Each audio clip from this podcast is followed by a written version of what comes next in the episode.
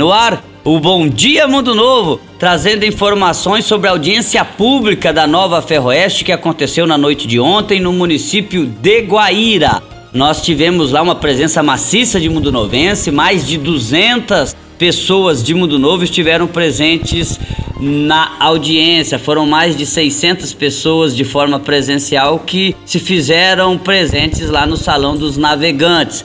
A audiência foi para apresentar do EIA RIMA, ou seja, um projeto, um estudo sobre os impactos ambientais da construção, da extensão da nova Ferroeste de Cascavel até Guaíra e de Guaíra até Maracaju. Lá foi apresentado esses impactos, lembrando que quem apresenta esse projeto é o empreendedor, ou seja, é a nova Ferroeste. É, nós tivemos lá essa audiência pública foi organizada pelo IBAMA, mas o IBAMA ele não ainda afirma ele não aprova o, o, projeto de estudo, ele apenas quer escutar a sociedade sobre possíveis impactos, aceitar sugestões, críticas, enfim. Foi isso que ocorreu na noite de ontem e Mundo Novo mais uma vez se fez presente. Lembrando que Mundo Novo pleiteia um terminal de cargas intermodal. Ontem a reunião não foi para esse tipo de situação. Foi até apontado alguns polos regionais como Maracaju, como Mamambai, como Guaíra,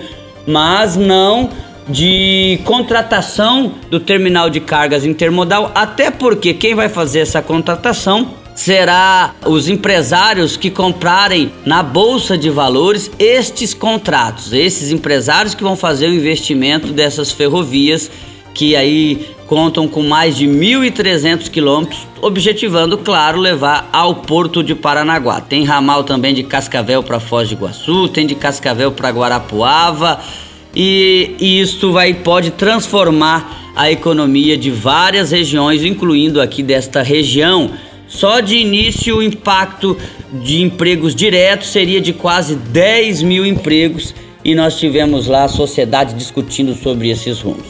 Obrigado, esse foi o quadro Bom Dia Mundo Novo. A gente volta amanhã.